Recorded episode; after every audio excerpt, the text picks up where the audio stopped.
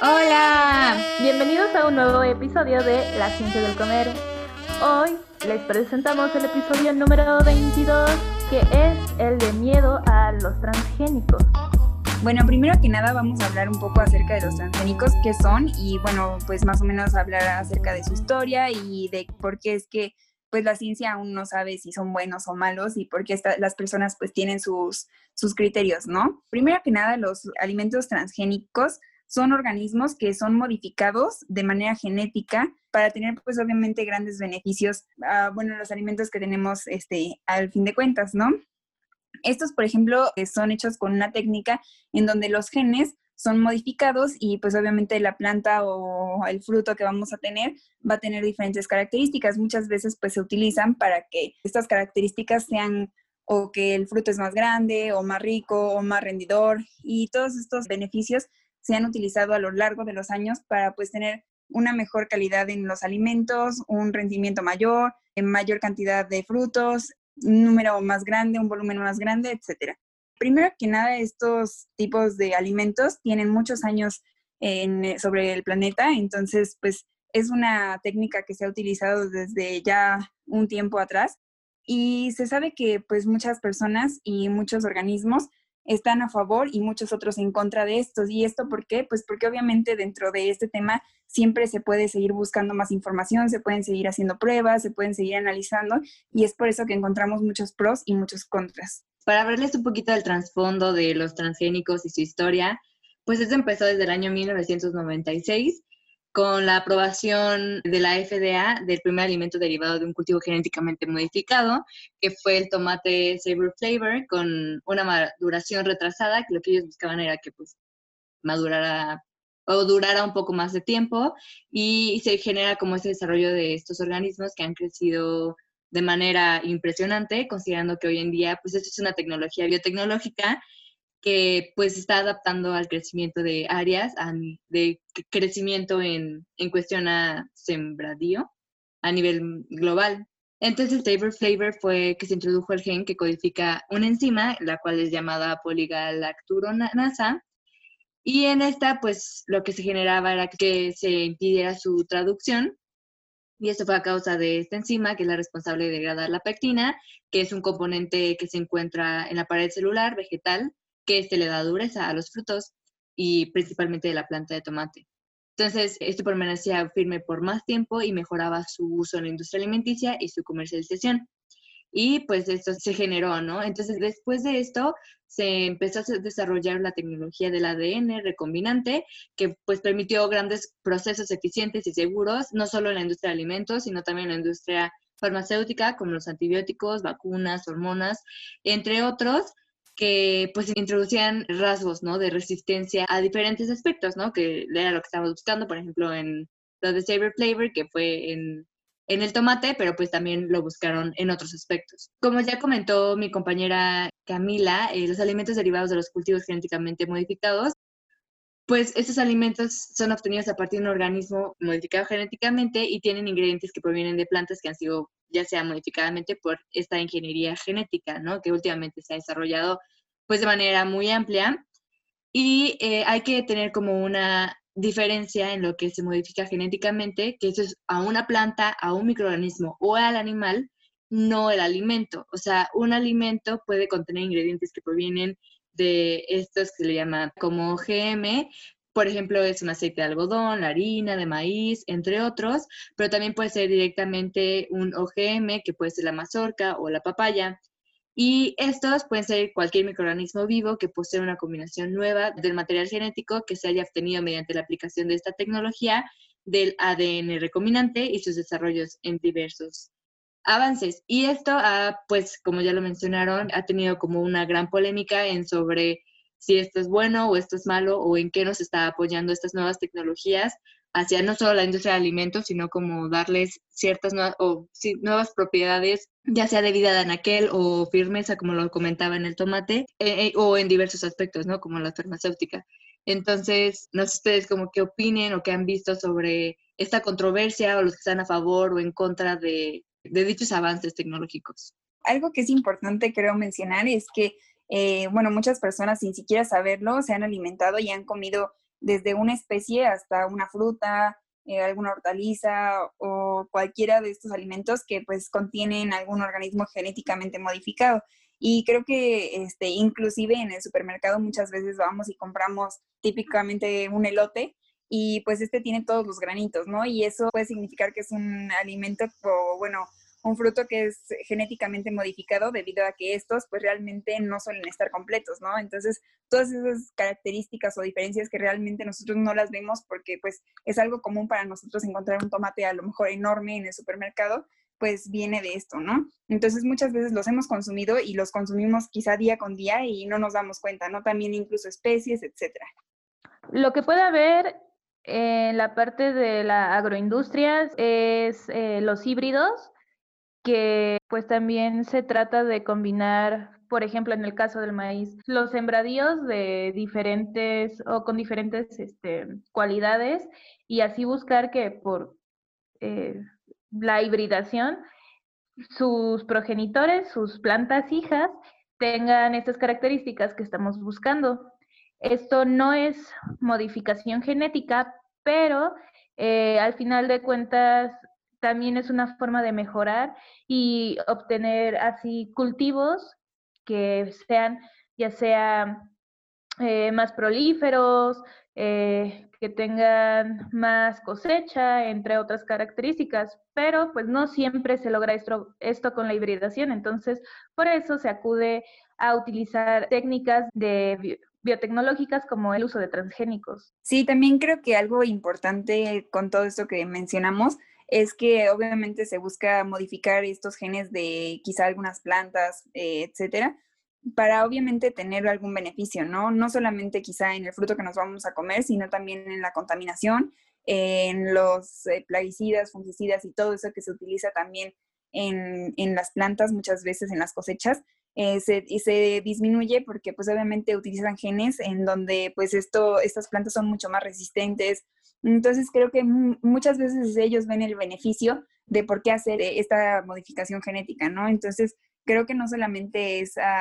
al fruto, a, la planta, al medio ambiente, eh, sino que pues toda esa cadena que corre, ¿no? No sé si ustedes han escuchado a veces de algunos pues pros y contras acerca de todo esto, pero creo que también es importante mencionar que, por ejemplo, quizá una fruta que sea más grande no va a ser pues mala para la salud, ¿no? Muchas veces es solamente que su gen estuvo modificado junto con, no sé, por ejemplo, en el caso del maíz, junto con otro más que realmente los dos eran maíces, pero diferente variedad, entonces su gen pues obviamente cambiaba y al juntarlos y sacar provecho de, de lo mejor de esto, pues obviamente tenemos un maíz más bonito, más lindo, quizá más rico y con muchos más beneficios, ¿no? Creo que es importante destacar todos esos mitos que las personas tienen y saber que obviamente esto siempre se ha hecho con el fin de tener un beneficio, ¿no? No con pues maltratar el ambiente, ni con hacer que las personas, no sé, tengan alguna cuestión de salud, ni mucho menos. De hecho, algo que se creía es que las personas que hacen, pues obviamente los Gerber eh, o estas papillas,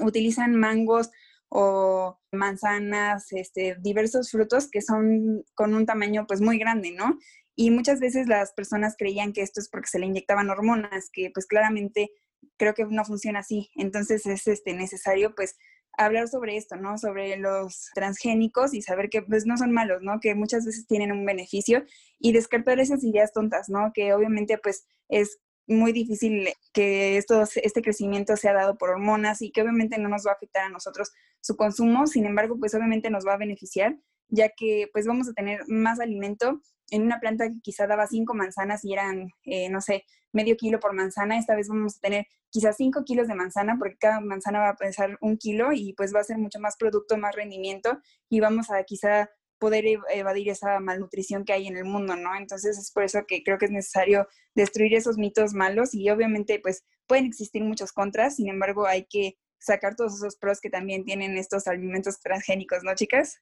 De hecho, retomando esta idea, algunos datos eh, recabados nos mencionan que para el 2015 había un total de 1.300 millones de toneladas desperdiciadas de alimento a nivel mundial. Y esto se da desde problemas de la tierra, ya que a veces al momento de cultivar pues los sembradíos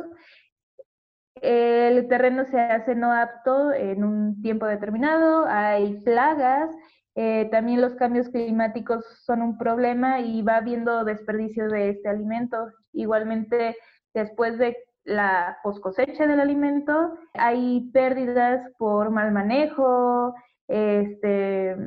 por el movimiento, etcétera, etcétera. Entonces, sí de por sí, como personas necesitamos alimento, sabemos que por problemas socioeconómicos no llega el alimento a todos y estamos desperdiciándolo y aumentando aparte la cantidad de personas a nivel mundial, eh, realmente es alarmante y, por eso este tipo de tecnologías han surgido para poder, eh, entre muchas otras características, como bien decíamos, pues también se puede alimentar a las personas, ya que actualmente somos casi 8 mil millones de habitantes, eh, lo cual sí es bastante. Se espera que para el 2050 lleguemos a ser los 9 mil millones, entonces eh, este tipo de tecnologías, como ya dije, buscan poder alimentar a las personas y que no lleguemos a tener un problema pues de, de nutrición y por ende pues de salud. Bueno, y hablando un poco o llevándole las contra la contraria a ustedes, no porque esté a favor o en contra, sino simplemente creo que podemos mencionarles la causa o el objetivo de por qué estas nuevas tecnologías, pero es esencial también ver con qué se ha topado ¿no? la, la industria de alimentos en desarrollar estas nuevas tecnologías. Y pues normalmente para evaluar el peligro eh, que puede tener, o ya sea estos riesgos que generalmente se mencionan, ya sea de algún compuesto que se puede formar mediante esta modificación, pues tiene que, se tiene que hacer perfil toxicológico, se determinan estudios eh, con animales, que también creo que este es un tema que generalmente hay una controversia, que también podría ser un tema, por si les interesa, podría ser un tema que podremos abordar, pues obviamente con, con el objetivo, ¿no? De ver los efectos tóxicos y el valor del efecto crítico, que es una dosis respuesta, que es el nivel en que no hay efectos secundarios, o pues se tiene como este umbral, ¿no? Entonces, obviamente lo que se busca es tener este factor de seguridad, un, un nivel más aceptable de consumo eh, y pues el nivel mínimo de seguridad. Hay algunos aspectos en cuestión ecológica, es que pues el uso de estas tecnologías puede reducir eh, pues este costo, ¿no? De insumos inmediatos que incurren en la agricultura, pero pues también hay esta batalla en contra de las malas hierbas que se pueden generar por medio de estos eh, pues estas modificaciones, ¿no? Entonces son, pueden ser estrategias que pueden superar la naturaleza o no pueden, o pueden adaptarse o no pueden adaptar, adaptarse o pueden causar como que haya una respuesta en contra, ¿no? De lo que pues el ser humano está eh, desarrollando. Hay un, un, concepto en el que pues eh, investigando me llamó mucho la atención que eh, como una de las partes en contra es que se vio esta interrupción de la red alimentaria, que es un problema que puede pasar debido a que las plantas pues son resistentes a los insectos y aumenta el número de plagas menores y esto puede reducir el tipo principal de plaga, ¿no? Entonces aquí el escenario es que la población de las plagas podrían cambiar a otras especies impávidas.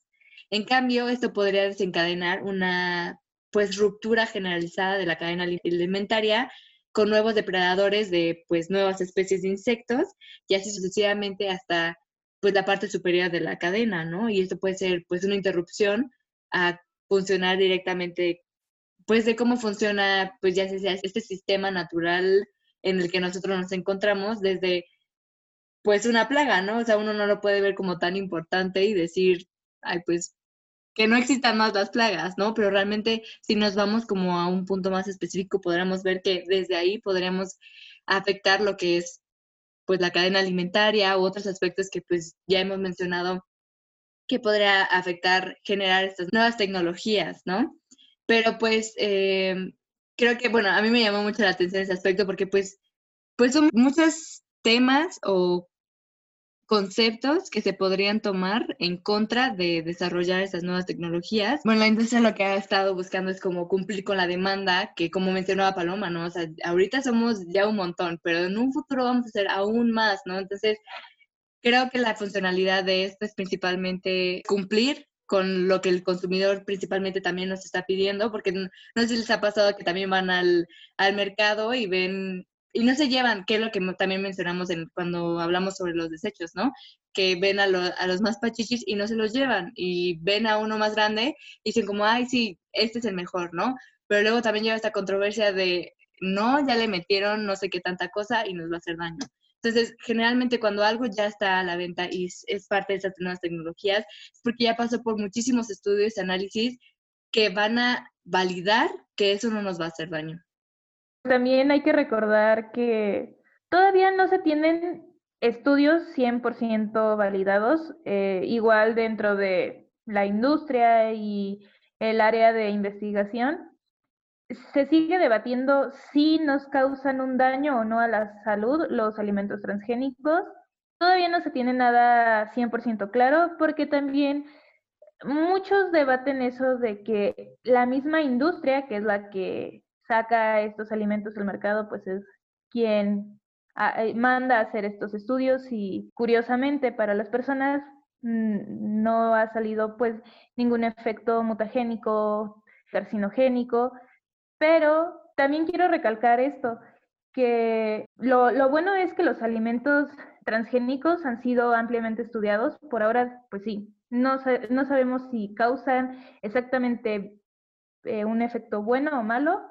pero está bien que sigamos adelante con estos estudios. Eh, también dentro de la industria de los alimentos y para nosotros específicamente es una rama de oportunidad para seguir avanzando en esto y pues buscar lo que precisamente decía Pau, eh, que es ayudar a las personas y pues evitar los problemas que se vienen en, en un futuro. Bueno, también creo que es importante, como bien hemos mencionado, pues que cada uno como consumidor tenga su propio argumento de decir lo voy a comer o no lo voy a comer y por qué. Y obviamente, pues informarnos acerca de todo esto, ¿no? De, de cuáles son los beneficios, cuáles serían, pues, digamos, los no beneficios y por qué no, o sea, siempre cuestionarnos y saber que cuando consumimos un alimento, pues obviamente es decisión nuestra, ¿no? Y muchas veces podemos optar por miles de, productos, miles de marcas, entonces creo que ahí es importante optar por lo que nosotros queremos y lo que nosotros pues, nos sentimos más seguros, ¿no? Y como bien mencionó Pau, todos estos alimentos que están en el mercado este, son regulados, por lo tanto, bueno, si han visto el etiquetado nuevo, pues no ha sido solamente en las papas, solamente en el cereal, sino que lo han implementado desde las bebidas hasta cereales, papas, lo que sea, eh, cacahuates, etcétera, porque obviamente esto regula todos los alimentos en general y así pues sigue siendo eh, con todo, o sea, con las frutas, con las verduras, con todo, pues todo tiene una regularización y una ley, ¿no? Que cumplir. Sí, también recordar que este tipo de alimentos lo que busca es ayudar, no sé si quitar el hambre mundial, pero mínimo sí ayudar a, a proveer de alimentos, bajar el uso de pesticidas, plaguicidas y así por ende evitar un daño al medio ambiente, disminuir los efectos a la capa de ozono debido al dióxido de carbono que se desprende de los aerosoles, de estos plaguicidas, plaguicidas e insecticidas y pues en sí lo que se busca es un efecto benéfico y creo que podemos darle una oportunidad para ser como un poco más concreta con lo que, a lo que nos referimos con que se ha hecho esta causa de eh, darle un beneficio al consumidor, hay un ejemplo específico que es el arroz dorado, así se le denomina, en el que pues este es un cultivo modificado genéticamente durante casi dos décadas, ha sido estudiado muchísimo tiempo se espera que este cultivo mejore el estado nutrimental de los niños desnutridos en un riesgo de la deficiencia de la vitamina A. Y entonces esto ha sido a causa de que surge una necesidad, ¿no? Debido a que la sociedad que depende, nos vamos a este aspecto, ¿no? Que hay sociedades donde dependen solo de algún alimento y eso es lo que es su único consumo eh, pues ya sea de energía, entre otros aspectos. Entonces, estas poblaciones eh, dependen del arroz y reciben típicamente entre el 40% y el 80% de las calorías de sus alimentos provenientes del arroz y las calorías restantes de las frutas y verduras, ¿no? Y que proporcionan pues la provitamina A y pues algunos pescados o aves de corral, sin embargo, es más específico al arroz. Entonces, eso es lo que se buscaba, ¿no? O sea, que ni el 50% del consumo que tenían las mujeres ni los niños era la cantidad diaria recomendada del mínimo requerido para proteger pues de este problema de desnutrición que se puede generar, ¿no? Pues así siendo como más específica, ese es el problema que nosotros nos encontramos, en el que pues tal vez nosotros lo vemos de manera fácil, pero hay poblaciones en el que de verdad están viviendo un proceso muy complicado de pues el consumo necesario para que se encuentren en un estado fisiológico adecuado. Entonces, pues creo que es importante que cada quien haga su criterio, no estamos diciendo si están bien o si están mal, simplemente les, les, ponemos tanto el punto bueno como el punto malo y por qué han surgido este, tipo de, de, tecnologías, ¿no? Entonces, esperamos que para ustedes les sirva este tipo de información y ustedes hagan su propio criterio si están en contra, a favor o simplemente que vean que obviamente van a existir nuevas tecnologías y van a desarrollar muchísimas más tecnologías para pues poder eh, combatir estos problemas que nos vamos a encontrar tanto ahorita como en un futuro. Eh, les recordamos que nos encontramos en Instagram como arroba l.ciencia del comer, donde podrán ver algunos posts donde les diremos como breves datos curiosos o cosas que hemos hablado en el podcast para que pues lo recuerden de manera más dinámica. Igual se pueden comunicar con nosotros vía Instagram o el correo que igual se encuentra ahí para que ustedes puedan mandarnos sus preguntas o si tienen la necesidad de que nosotros les mandemos los artículos que hemos leído o la información pues de dónde nos basamos, con gusto se las podríamos mandar y esperemos que haya sido de su agrado. Porque nosotros somos la ciencia del comer.